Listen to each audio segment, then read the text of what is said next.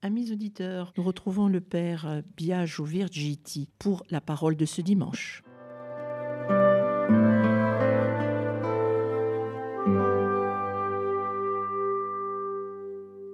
Chers amis auditeurs, bienvenue pour cette nouvelle émission où nous allons commenter les lectures du sixième dimanche du temps ordinaire. Commençons sans plus tarder par la proclamation de l'Évangile, de l'Évangile de Jésus-Christ selon Saint Marc. En ce temps-là, un lépreux vint auprès de Jésus. Il le supplia, et tombant à ses genoux, il lui dit, Si tu le veux, tu peux me purifier. Saisi de compassion, Jésus étendit la main, le toucha et lui dit, Je le veux, sois purifié. À l'instant même, la lèpre le quitta, et il fut purifié. Avec fermeté, Jésus le renvoya aussitôt en lui disant, Attention à ne, ne dire rien à personne, mais va te montrer au prêtre et donne pour ta purification ce que Moïse a prescrit dans la loi. Cela sera pour les gens un témoignage. Une fois parti, cet homme se mit à proclamer et à répandre la nouvelle, de sorte que Jésus ne pouvait plus entrer ouvertement dans une ville, mais restait à l'écart dans des endroits déserts. De partout cependant, on venait à lui.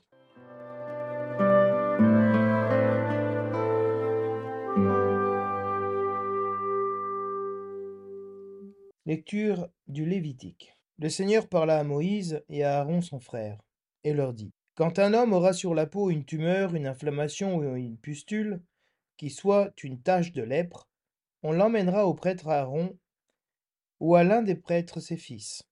Le lépreux atteint d'une tache portera des vêtements déchirés et les cheveux en désordre.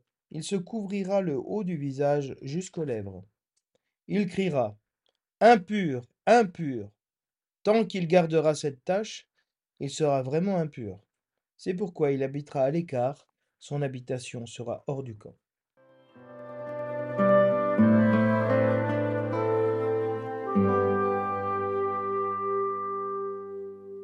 Le refrain du psaume nous dit Tu es un refuge pour moi, de chants de délivrance, tu m'as entouré. Heureux l'homme dont la faute est enlevée et le péché remis. Heureux l'homme dont le Seigneur ne retient pas l'offense, dont l'esprit est sans fraude. Je t'ai fait connaître ma faute, je n'ai pas caché mes torts, j'ai dit je rendrai grâce au Seigneur en confessant mes péchés. Toi, tu as enlevé l'offense de ma faute. Que le Seigneur soit votre joie, exultez, homme juste, homme droit, chantez votre allégresse. Tu es un refuge pour moi, de chants de délivrance. Tu m'as entouré.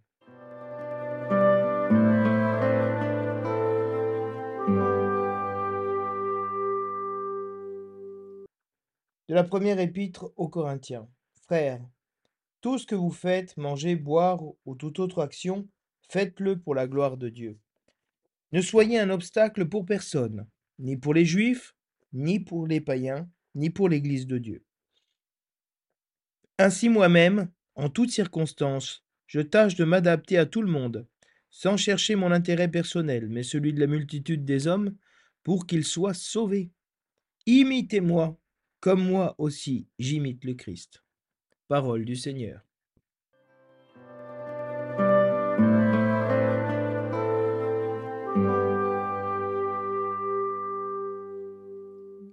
Le thème de ce dimanche tourne autour de la guérison et de la purification de la lèpre, du lépreux. Jésus-Christ, dans l'évangile de Marc, après avoir expulsé des démons, se retrouve maintenant à purifier un lépreux et à le guérir profondément. Car Jésus-Christ veut que nous soyons purifiés que nous soyons sauvés. C'est pour cela qu'il est venu.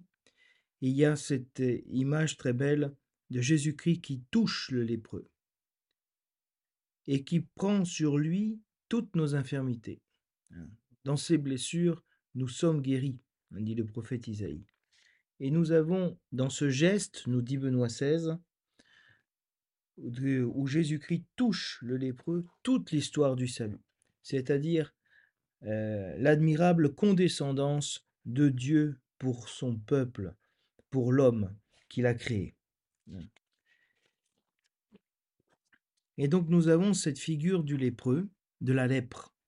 La lèpre est une maladie grave, qui peut mortelle, et qui est contagieuse et nous coupe des autres. Et même dans la guérison, elle coupe Jésus-Christ des autres. De la guérison, de la purification, se retrouve dans la première lecture du livre des Lévites qui vient expliquer comment doit agir, réagir un, lépreux lorsqu'il est au contact avec les... Il s'approche des personnes. Il doit crier impur, impur. Et à cette euh, confession et cette, euh, euh, cette annonce de mort hein, que fait le lépreux impur, impur, la liturgie va répondre par le refrain du psaume en disant Tu es un refuge pour moi, de chants de délivrance, tu m'as entouré. Que Dieu est le refuge euh, pour son peuple. Et cette, ce psaume va nous interpréter de manière spirituelle la lèpre. La lèpre, pour les pères de l'Église et pour la liturgie de ce dimanche, c'est le péché. Heureux l'homme dont la faute est enlevée et le péché remis. Heureux l'homme dont le Seigneur ne retient pas l'offense, dont l'esprit est sans fraude. Vraiment, le Seigneur vient pour nous donner ce, bonheur. Hein. L'homme à qui l'on pardonne et qui est relevé de sa faute est dans la joie véritable. Il est heureux, car il est passé de la tristesse à la joie, parce qu'il est passé de la maladie à la guérison, de la mort à la vie. C'est pour ça que c'est tout le mystère pascal qui se manifeste ici. Pour Paul, la charité du Christ noue des relations nouvelles avec les personnes. Si la lèpre, elle, nous coupe des autres et nous rend contagieux à leur égard, comme la lèpre qu'est la colère, qu'est l'envie, qu'est la jalousie, qu'est le fait de murmurer, de critiquer, qui se répand comme une traînée de poudre et qui contamine tout le monde, tous ceux qui sont autour de nous, la charité du Christ, elle peut, elle aussi, être contagieuse pour le bien, se répandre, embraser le monde. Et donc, Paul nous dit que cette charité va, créer, nouer des relations nouvelles avec les, personnes. Et elle permet de s'adapter à tout le monde, contrairement à la lèpre du péché et de l'orgueil, qui ne s'adapte pas à l'autre, qui s'impose et eh, qui rend nos relations avec nos semblables très difficiles. Jésus apparaît lui comme le nouveau Moïse qui renvoie selon la loi le lépreux hein, se montrer aux prêtres pour attester de leur guérison et faire sur eux les rites de purification, d'expiation et les sacrifices pour le péché. Et donc, Jésus-Christ, nouveau Moïse, nouveau législateur, mais plus que ça. Il y a plus que Moïse ici.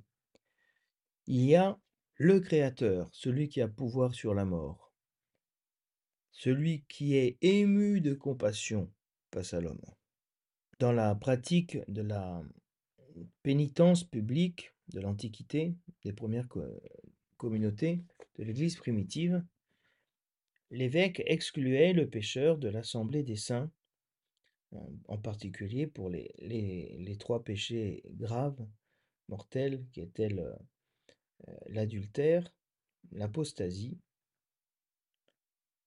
et le meurtre et cela jusqu'à ce que le pénitent se convertisse et prenne conscience aussi de la dimension sociale et de contagion de son péché.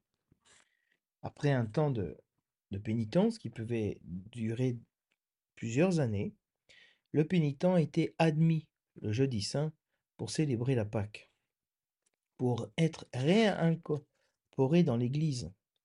Donc nous avons ici aussi un, signe liturgique très fort, celui du péché et de la purification. Mmh. Ici, la purification n'advient pas par l'eau du baptême, mais c'est cette eau du baptême, ce baptême, qu'elle indique, puisque le baptême nous réintègre, nous intègre dans une communauté nouvelle, dans laquelle nous étions exclus. Nous étions à la marge. Et nous faisons partie du corps du Christ, de l'assemblée des chrétiens. À travers cette purification profonde, hein, qui n'est pas une purification religieuse, le baptême n'est pas un acte, un acte extérieur, et il est un acte profondément ancré dans l'existence de la personne comme Dieu qui vient toucher la vie de l'homme. Dieu touche hein, l'homme. Pour ça, dans la, la fresque du jugement dernier que fait Michel-Ange à, à la chapelle Sixtine, on a cette image de Dieu le Père qui, de son doigt tendu, touche le doigt d'Adam. Hein. Il y a ce toucher de Dieu véritable, qui est toute l'image que Dieu prend, va à la rencontre de l'homme et prend le, le péché de l'homme sur lui. Il s'est fait pécher pour nous, nous dira Saint Paul, pour euh, nous donner la vie.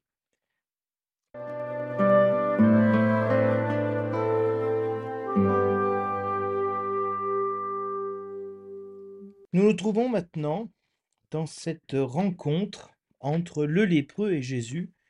Et le lépreux, qui était exclu de la, du culte, de la société, qui devait vivre dans des lieux déserts, se couvrir le visage, euh, crier impur, impur, comme dit la, la première lecture,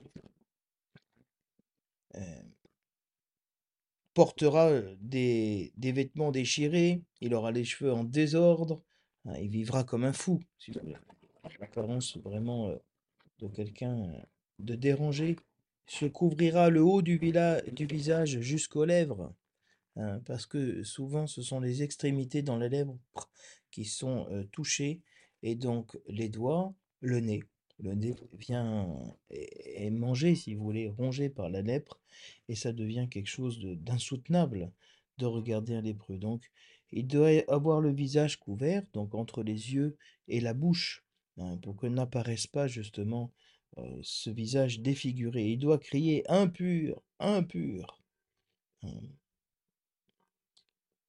Et il sera de fait euh, impur, et pour cela, il habitera à l'écart, et sera hors du camp, hors de la société. Et donc cet homme sort de, à la rencontre de Jésus. Cet homme qui vit à l'écart de tout a entendu parler euh, de l'expulsion du démon que Jésus fait dans la synagogue de Capharnaüm, des différentes guérisons qu'il a entendues euh, que Jésus faisait, et donc, il se dit, c'est mon tour, c'est ma chance, je ne peux plus rester comme ça, il faut que j'aille rencontrer Jésus. Et c'est intéressant parce qu'il ne demande pas d'être guéri, il demande d'être purifié. Si tu le veux, tu peux me purifier. Il ne demande pas une guérison existentielle, ontologique, physique, spirituelle il demande une guérison religieuse, c'est-à-dire euh, être réintégré dans le culte, être réintégré dans la vie avec les autres, dans la société. Sa souffrance, c'est d'être seul dans les lieux déserts. Hein. C'est un peu l'image, si vous voulez, aussi du, démon, hein, du bouc émissaire qui était envoyé dans le désert à Azazel, hein, dans les lieux déserts, dans la solitude. Il était envoyé seul, ce bouc. Hein. Et, cet homme, euh, pour ça que l'image de, la lèpre, c'est l'image du péché, parce qu'elle exclut l'homme, elle le coupe de Dieu dans la relation avec le culte, elle le coupe euh, des autres dans la relation euh, à travers la, contagiosité de sa maladie, elle le coupe de lui-même, parce qu'il est défiguré, et elle le coupe de la création, c'est-à-dire de son environnement, et il ne peut plus euh, vivre en harmonie même avec, euh, avec la nature, puisqu'il est dans les lieux déserts. Et donc cet homme va à la rencontre de Jésus pour être purifié. Je voudrais m'arrêter une seconde sur qu'est-ce que la lèpre. hein. Lorsqu'apparaît justement quelque chose de blanc, une tache blanche avec une rousse, quelque chose de rouge au milieu, c'est une marque de lèpre. Et cette lèpre, elle devait être attestée par un prêtre. Mais ce qui est très intéressant, c'est comment on voit que la lèpre est finie. Parce que même Jésus-Christ, il guérit le lépreux et il constate lui-même la guérison. Mais il renvoie aux prêtres pour qu'ils attestent eux aussi. Sur quels critères on attestait de la guérison de la lèpre Hein, Lorsque la peau devient blanche, on est purifié. Et donc, il y a euh, un changement de couleur sur la lèpre, sur la peau, qui était rouge, et qui devient blanche. Et nous sommes dans un, contexte baptismal. hein. L'évangile baigne de l'esprit baptismal des communautés chrétiennes. Donc l'expulsion des démons et la purification du lépreux, qui devient tout blanc. Son corps devient blanc si la, lèpre touchait tout son corps. C'est un peu, si vous voulez, peut-être un peu forcé, mais ces, croûtes blanches, c'est le vêtement blanc hein, que re- revêt le baptisé, hein, qui est purifié de, son péché, de sa faute, hein, de cette contagion de mort dont il est touché. Il fallait examiner le malade hein, pour voir si la maladie avait guéri. C'est l'image, si vous voulez, dans le catéchuménat des scrutins baptismaux qui sont là pour voir si l'homme a fait, si le vieil homme a commencé à mourir dans le, le catéchumène, hein, s'il commence à se donner la nature de Dieu. Et la nature de Dieu ne se donne que parce que le vieil homme, l'homme de la chair, commence à, mou- à mourir. Donc il y a une examination, hein, de, un examen plutôt, de, de la réalité de la personne, hein, non seulement extérieure mais intérieure. Et la peau, euh, quand quelqu'un devient lépreux, la peau devient rouge, rougeâtre. C'est le signe de la lèpre. La colère, par exemple, c'est un- une, une passion qui nous fait devenir tout rouge, hein, euh, rouge de colère. Et donc, c'est un peu l'image de... Et cette euh, colère nous coupe des autres, parce que tout le monde nous fuit. Personne ne peut rester à notre présence quand on pique des colères. Et donc, c'est l'image de ce côté rouge du, péché. Si vos péchés sont rouges comme l'écarlate, ils deviendront blancs comme la neige. Donc, vous comprenez bien que cette dimension du péché, peut-être que la lèpre était la, la maladie la plus, la plus évidente de ce passage du rouge du péché, où le corps était tout rouge à cause- et donc était lépreux, à la guérison où il devenait blanc. Et on lave aussi les vêtements pour la purification. Lorsque le, lépreux est, guéri de sa lèpre, on lave les vêtements pour la purification. C'est l'image aussi de la purification du baptême. hein. ils ont lavé leurs robes, leurs vêtements dans le sang de l'agneau. hein. ils sont devenus blancs, ces vêtements. hein. Et donc, c'est le signe vraiment de, du vêtement baptismal. Or, pour les rites de, de purification, pour attester vraiment que la purification a été faite, et donc pour réintégrer la personne dans le culte, ce, qu'on faisait, c'était une offre, on offrait de la farine en oblation, hein, donc ce, et la purification se faisait autour avec une immolation. On, immolait, on égorgeait un animal au-dessus d'une eau courante, hein, d'une rivière, d'un fleuve, d'une eau qui coule. C'est l'image du baptême. Hein. Et puis, on immole un agneau. hein, c'est le sacrifice de réparation devant le temple, euh, devant la tente du rendez-vous. Et puis, il y a ce sacrifice pour le péché.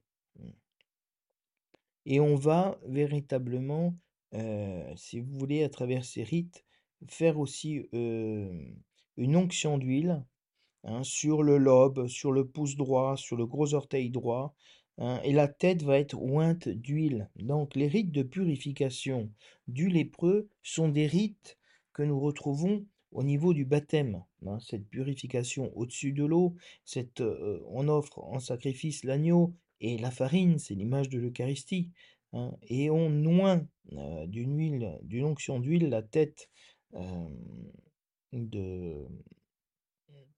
du du lépreux et donc se se fait après le rite d'expiation avec un holocauste qui est offert sur l'autel. Donc cet homme qui est coupé du culte, progressivement se rapproche de l'autel et du culte et de l'Eucharistie, si vous voulez. Donc on a ici une image très belle, très forte. Voilà pour le contexte un peu liturgique qui va nous aider à comprendre. Ce lépreux quitte euh, sa, demeure, son- sa solitude, pour voir Jésus-Christ. Et il le supplie en tombant à ses genoux. Si tu le veux, tu peux me purifier. Saisi de compassion, Jésus est saisi de compassion. Et c'est intéressant parce qu'en grec, splagnizomai, c'est un terme qui veut dire que Jésus est touché dans ses entrailles de miséricorde. Les entrailles, ce ne sont pas les, les viscères, hein. Ce- ce- c'est vraiment l'image de, l'utérus, des entrailles maternelles de miséricorde de Dieu. On appelle en hébreu rahamim, hein, rahamim. Et donc cette entraille maternelle de Dieu hein, quand il voit cet homme réduit dans cette, dans cette euh, situation. Euh, C'est l'image de Dieu qui voit Adam euh, réduit à, se cacher et, cacher sa nudité. Et donc, mais il y a un, un second sens qui dit que Jésus se met en colère. hein. Pourquoi se mettrait-il en colère? Parce que le, euh, le lépreux ne fait pas une confession de foi de Jésus-Christ. Il dit, Seigneur, je le sais, tu peux me guérir. hein. Si tu le veux, tu peux me guérir. Il est en train de dire euh, que Dieu a ce pouvoir et ce pouvoir de le purifier. Et donc il est en train de mettre en doute la volonté de Dieu de nous guérir. C'est comme si on, va voir quelqu'un, on dit, écoute, tu as le pouvoir de... Tu pourrais me donner un million d'euros, hein? Tu pourrais euh, euh, euh, venir à mon aide. C'est une manière, si vous voulez, d'accuser aussi l'autre, d'exiger de l'autre hein, qu'il nous donne quelque chose. Et donc c'est sans doute aussi dans ce sens de l'exigence et de la mise à l'épreuve, on est quand même dans le contexte de possédés euh, qui sont qui vont voir Jésus, qui disent Je sais qui tu es, tu es le Saint de Dieu, es-tu venu pour nous pour nous perdre, etc. Donc on n'est pas du tout encore au début de cet évangile de Marc dans une attitude bienveillante des personnes envers Jésus-Christ. On est vraiment ici encore dans une attitude de défiance, de défi, de méfiance. Et euh, ce qui compte pour cet homme, comme je vous ai dit, c'est la purification. hein. Et Jésus va étendre la main et toucher cet homme. Hein, Il y a un geste, comme il a touché la belle-mère de Pierre, il la prend par la main, il la lève. Ici, il va toucher le lépreux. Il y a un contact physique qui s'établit entre Jésus et le malade. hein. Jésus est la personne euh, marquée par le péché. Jésus-Christ touche l'homme, comme il a touché Adam, hein, en lui enlevant le, en lui euh, soufflant son, une haleine de vie, en touchant sa, sa côte. Et à l'instant même, la lèpre le quitte. Et il fut purifié, c'est-à-dire il devient tout blanc. Et Jésus-Christ, hein, qui euh, n'avait pas, n'était pas prêt, donc n'avait pas euh, à purifier cet homme. Cet homme va voir Jésus-Christ pour être purifié parce qu'il voit qu'il y a un pouvoir puissant qui vient de lui. Et donc, il l'identifie, si vous voulez, comme un prêtre. Et Jésus-Christ renvoie au prêtre, pas lui-même. Hein, il s'est soumis à la loi. Et donc, il euh, rabroue cet homme en lui disant hein, d'aller euh, voir les prêtres et d'offrir pour sa purification ce qui est prescrit par la loi. Parce que cet homme cherchait peut-être une purification gratuite, magique, efficace par Jésus, sans avoir rien à devoir aller offrir à qui que ce soit. Et donc un homme peut-être profondément attaché à l'argent et à son projet. Et Jésus, pour le guérir, l'envoie se montrer au prêtre et offrir hein, euh, un sacrifice. Que ça lui coûte cette, euh, cette rentrée dans la communauté. Et cet homme, une fois parti, se mit à proclamer et à répandre cette nouvelle. Hein. Et donc, il est en train, comme euh, les démons qui sortent et qui disent Je sais qui tu es, tu es le Saint de Dieu, tais-toi, sors de cet homme. Ils sont, cet homme est en train de saper la venue de Jésus-Christ. Jésus-Christ est venu pour annoncer l'évangile et non pas pour guérir. Comme saint Paul le dira, Dieu m'a envoyé non pas baptiser, mais annoncer l'évangile, envoyé annoncer la, la croix du Christ. Et quelle est la conséquence de cette folie de répandre la nouvelle que Jésus guérit? Jésus va se retrouver avec tous les gens qui veulent être guéris, qui veulent frotter la lampe d'Aladin pour résoudre leurs petits problèmes. Hein mais qui ne veulent pas se convertir, qui ne veulent pas l'accueillir comme le Messie, comme le Sauveur. Et donc, Jésus va se retrouver, lui, à l'écart, dans les endroits de désert, parce qu'il ne peut plus aller n'importe où. Il peut plus rentrer nulle part. Et, de manière paradoxale, même s'il se met à l'écart, de partout, tout le monde venait à lui. Et ici, on a une chose très intéressante. Jésus touche le lépreux ne devient pas lépreux, mais vit de la condition du lépreux, d'être mis à l'écart, d'être euh, exclu. Il ne peut plus aller nulle part. Et Jésus-Christ est vraiment chargé de, notre, nos infirmités. Et il y a dans le judaïsme, dans le Talmud de, Babylone, au traité Sanhédrin, au numéro 98b, une, euh, un petit midrash, une petite histoire qui, parle du Messie lépreux. Israël attendait un Messie lépreux qui serait à la porte de Rome, euh, parce que Rome était oppresseur de, du peuple juif à l'époque. Et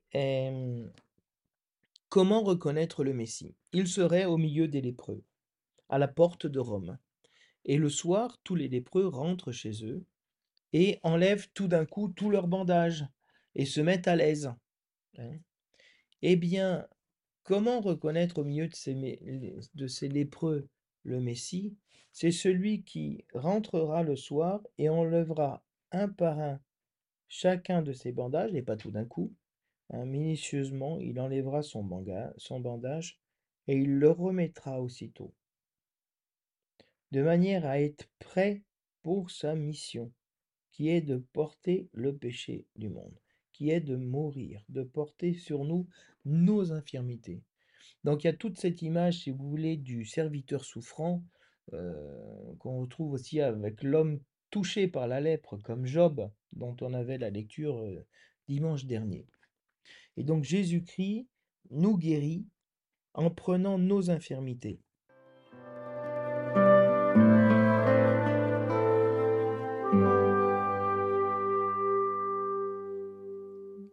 Nous avons déjà parlé dans le commentaire de l'Évangile de cette prescription du livre du Lévitique. Et donc vous voyez bien que il y a dans cette première lecture une explication du sens de ce qu'est la lèpre.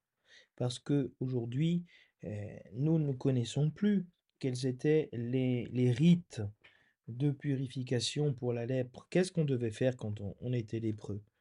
Et donc, la liturgie nous, nous tient compte de l'histoire du salut, c'est-à-dire des différentes étapes de la révélation du mystère pascal en montrant comment la loi est un pédagogue qui nous montre qu'est-ce que le péché et comment réagir face au péché. Euh, ou à une situation de maladie. Mais dans le judaïsme, la maladie est le signe euh, d'un péché, hein, plus ou moins caché. Et donc c'est un désordre, même s'il n'est pas volontaire, mais un désordre lié au péché, lié à cette euh, entrée dans le monde d'une séparation entre Dieu et l'homme, entre euh, la nature et l'homme, à travers la maladie. hein. Et euh, cette, séparation de l'homme avec lui-même, avec les autres, avec Dieu, avec la création, va être interrompue et l'homme va être réintégré hein, dans la communion avec les semblables et avec Dieu. Comment? À travers, nous dit le psaume, le fait que la faute soit enlevée. L'homme qui était exclu dans les lieux déserts se retrouve maintenant réfugié chez Dieu. Tu es un refuge pour moi. Donc au lieu d'aller dans les lieux déserts, maintenant il est capable d'aller en Dieu. Le lieu de refuge n'est plus le désert, c'est Dieu.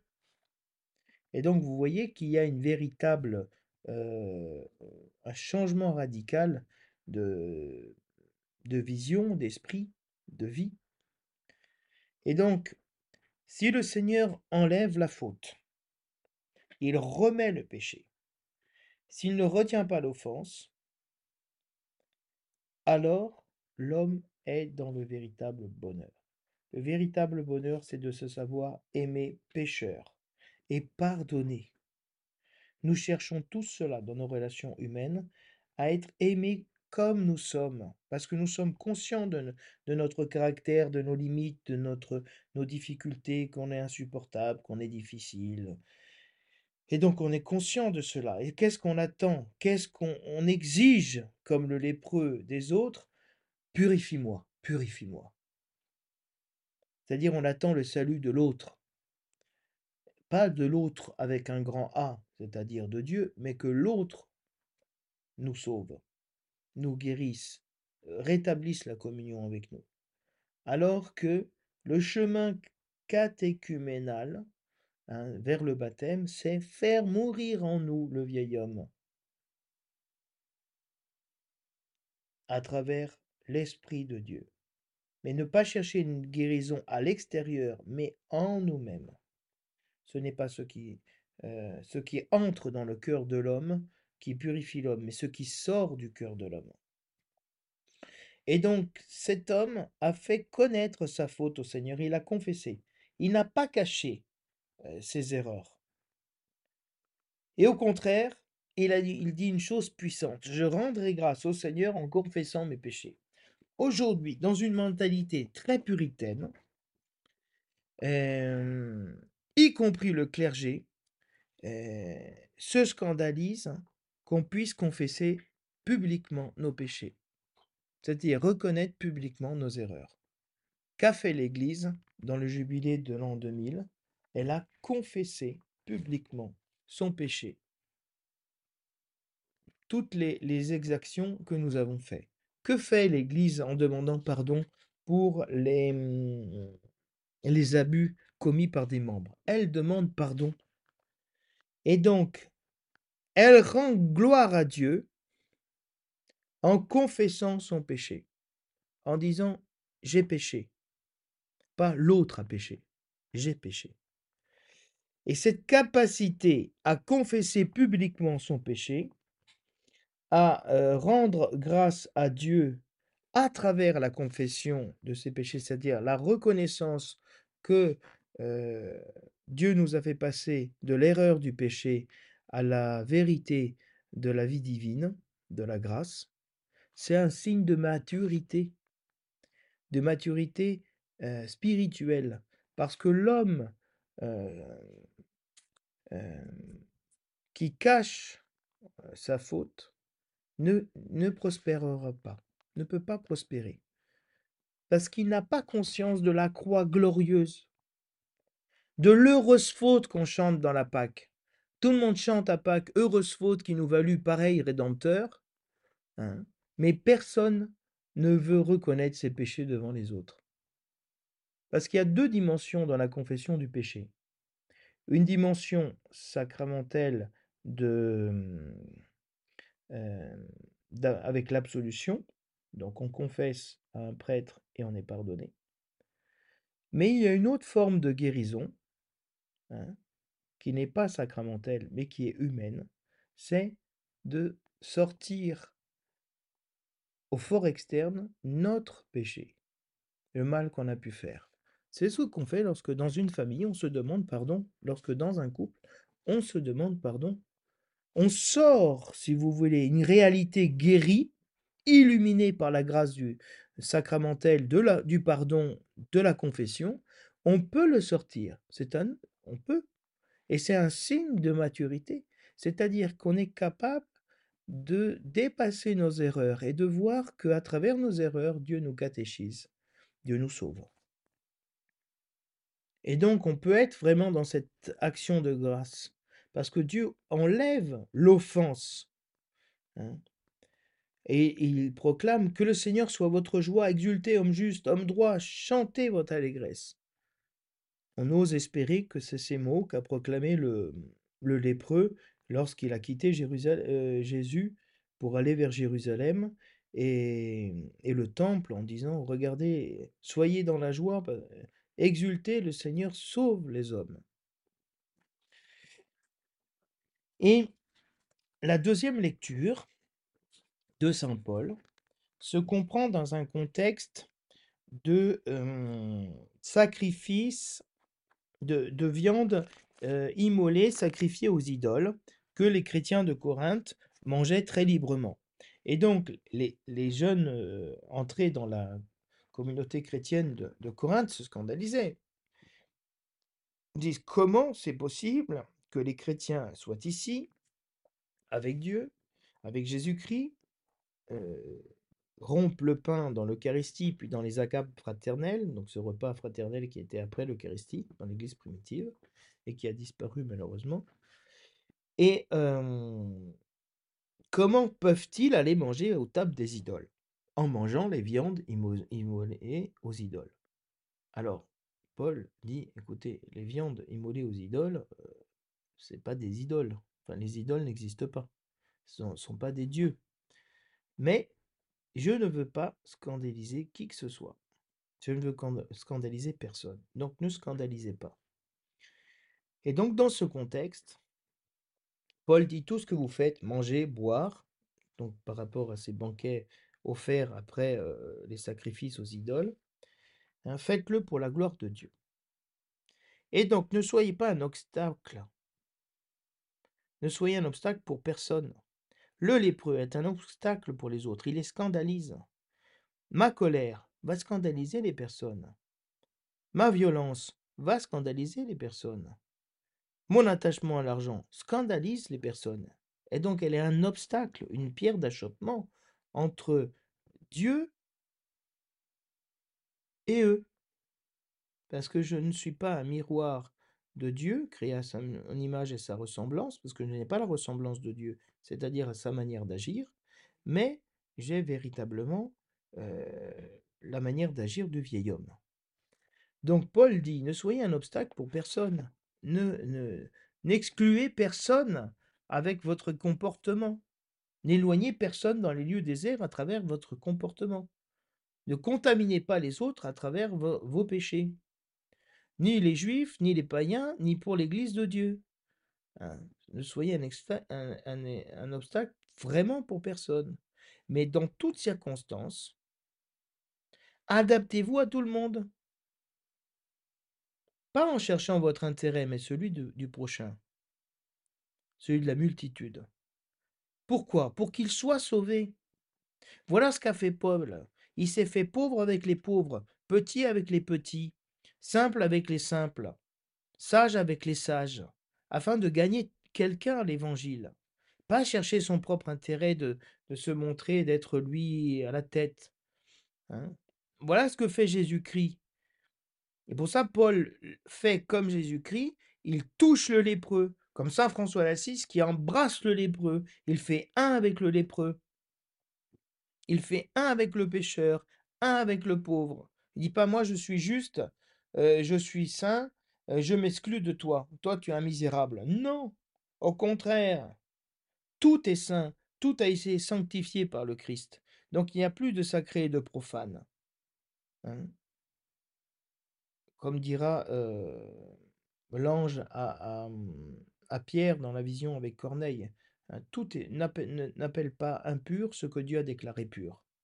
C'est-à-dire, c'est païen, pour toi c'est des impurs. Arrête de vivre dans cette mentalité religieuse qui sépare les uns des autres. Jésus-Christ est venu détruire cette séparation entre les hommes. Et il a détruit cette séparation en prenant sur lui notre infirmité, en nous touchant, en prenant cette condamnation, cette malédiction qui tombait sur le lépreux, était d'être exclu. C'est la condamnation qui est tombée sur Jésus-Christ sur la croix, et il nous a sauvés de ça. Pour ça, il dit, imitez-moi comme moi j'imite le Christ. Ça peut sembler prétentieux, mais c'est tout à fait juste. Si un père de famille, une mère de famille, dit à son fils, fais comme moi, fais comme maman, fais comme papa, l'enfant va le faire. Il va pas dire, mais pour qui se prend ma mère, pour qui se prend mon père? Non, il est. Dans, nous sommes euh, dans une relation mimétique. L'homme est un être mimétique. Et donc de reproduire les choses, de reproduire les attitudes. Et donc ici, nous sommes appelés à, reproduire l'attitude de Jésus-Christ envers les pauvres. Alors courage, j'espère que le Seigneur viendra euh, guérir nos lèpres, tout ce qui nous sépare les uns des autres, pour pouvoir être en communion les uns avec les autres, avec le Seigneur, avec nous-mêmes et avec toute la création. Donc je vous souhaite, chers amis auditeurs, un très bon dimanche dans le Seigneur et à la semaine prochaine.